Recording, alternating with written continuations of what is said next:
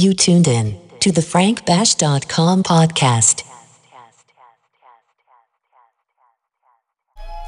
Uh, Fran, listen, there's something Emily didn't tell you about this club. What? Well, I mean, people do come for the music and the dancing and all that, but some of them just come for the drugs. Dylan, are you gonna be okay? Yeah. Yeah, I mean, just because they're in there doesn't mean we have to do it. All right? Come on, let's have fun.